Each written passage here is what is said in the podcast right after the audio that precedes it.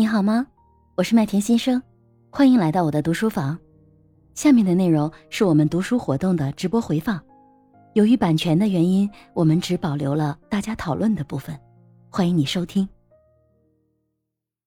我刚才看到那个上雅也开麦了，上雅有什么想要跟大家去聊的吗？刚才的这个部分的感受？有的，我跟石年姐姐有一些共性的感受，然后也觉得她解读的非常非常的到位啊。就从自己的角度来叙述，我有两方面印象特别深，就是在这个这个篇章刚开始的时候，作者他讲到了他有一次大学一年级考试微积分考试的时候，这这个这种感觉，心情特别的。沉重不安，然后整个的焦虑，然后这种感觉呢，一直在他后期很很久的一段时间，就是因为这种恐惧引发的痛苦啊，一直在他大脑当中去停留。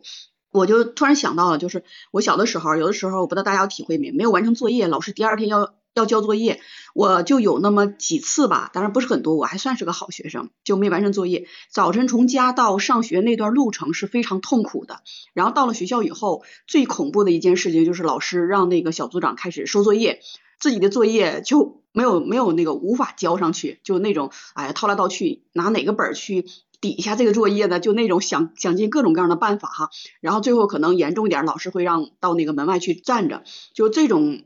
恐惧的心理，或者是说，呃，这种复杂的心理，会在终身生活过程当中都会被感知到，就永远不会忘记啊。所以我就觉得，这个就是人体的大脑，这个叫什么前额叶皮层啊，它这个回路的影响真的是很可怕的。所以我觉得，在很多时候吧，就面对这个挫折和困难问题的时候。还是要不要让它发生比较好。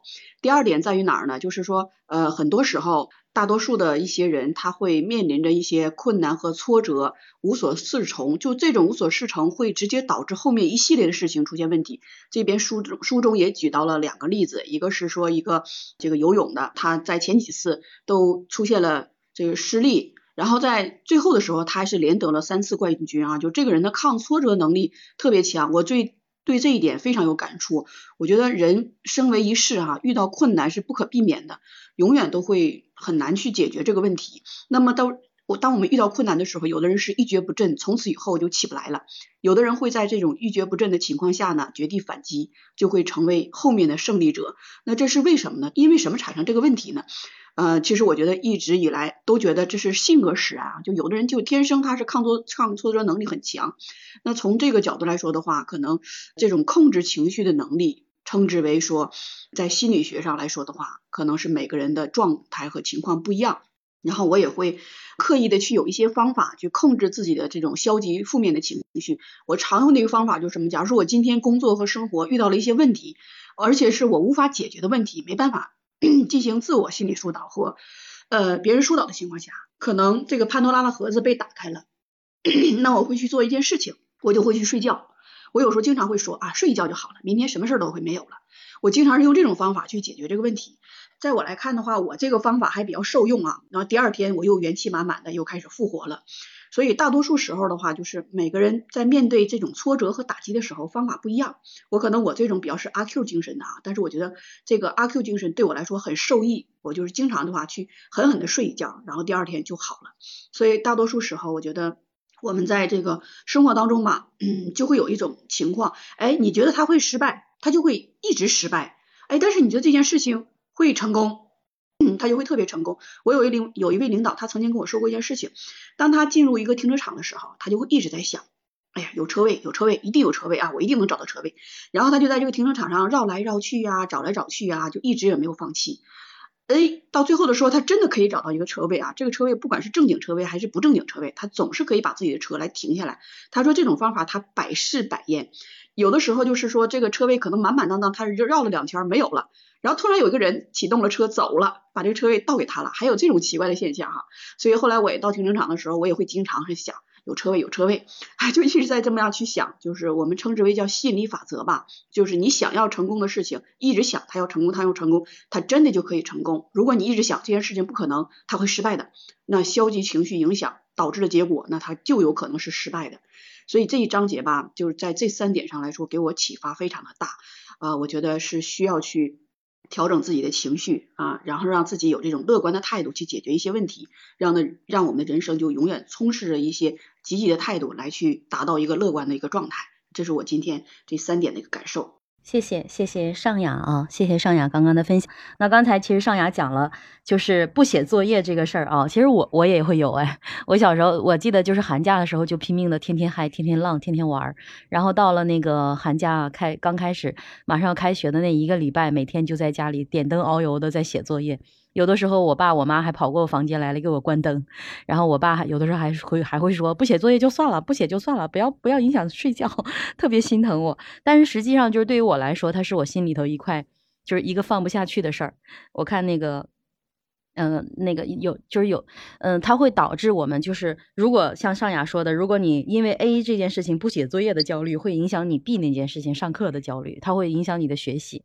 然后刚才还有讲到了一个运动员的故事，还有你你有讲到一个特别好玩的，就是你自己的去解解压的一个方式啊，让你自己去调整你自己情绪的方式，就是睡觉。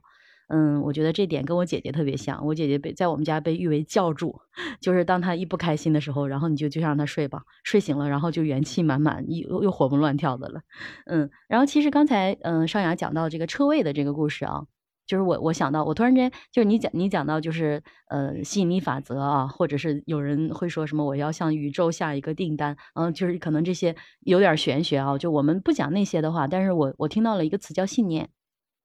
我不知道大家有没有记得，就是呃，如果参加我七点早知道那个节目，我当时有请过一个嘉宾，呃，那个主题叫从流水线女工到 IT 公司总经理。如果大家感兴趣，可以去我的那个麦田的圆桌会议中去听回放。就是当时我邀请的那个嘉宾，其实他的学历也不高，他是个中专学历，然后呢，他也是农村背景，没有任何的这个背景，但是他做到了一个。广州一家非常大的 IT 公司的深圳的分公司的总经理，而且他在他们分公司的业绩也是在他全国业绩里是遥遥领先的，呃，而且在深圳市场的这种占有率也是逐年在上升的，尤其是这几年市场不太好的情况下，他还在增长，还在有很好的一个增长。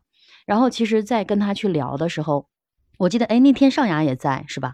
然后当时我有问他，我说你这学历也不高，然后又没什么经历，然后你怎么就去敢离开？广州总部去深圳开分公司，怎么就去敢去深圳创业了？两个人拿了多少钱？五万块钱就敢来创业，你是怎么做到的？你怎么有那么大的信心？他就说了一句：“我觉得我一定会成功啊！”其实这一点他给我很深的印象，因为呃，我们在教练的这个行业中呢，其实我们经常会讲一点，就是 P 等于 P 减 I 这个公式，就是你的目标等于你的目标减掉你的所有的干扰。那其实像焦虑它带来的。有机会就是一些干扰，如果是说我们能够去掉很多的干扰，那有机会就能够让我们去专注在我们的目标上。就像今天的书中的这个心流的状态，呃，涌流的状态，其实它就是让我们的目标专注于我们目前正在做的事情，把那些干扰尽量的去减掉。当然了，这个也是我的理解啊。刚才其实水淼姐姐讲的一句话，我已经把它记下来了，就叫。你所做的事情都是基于自己的需要，我觉得这个其实也是特别重要的。就是如果我们所做的一切都是为别人，比如说我们教育孩子写作业，这个作业是给老师写的，老师明天要检查；这个作业是给妈妈写的，妈妈等会儿呃做不到，妈妈会伤心。那其实这种的对他的激发，这种感受，就是那些特别。沉醉于学习的人啊，我我有一段时间就是特别沉醉于学习，沉迷学习，日渐消瘦。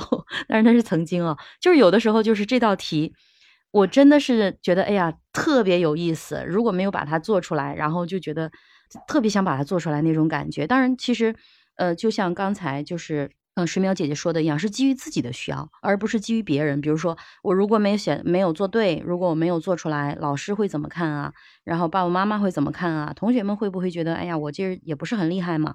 就是我们的焦点其实完全不在这里。就像刚才水淼姐姐讲，她自己在写她自己的书的那种感受似的，一切都是基于自己的喜欢、热爱，然后也就是自然的会形成了一种心流的状态。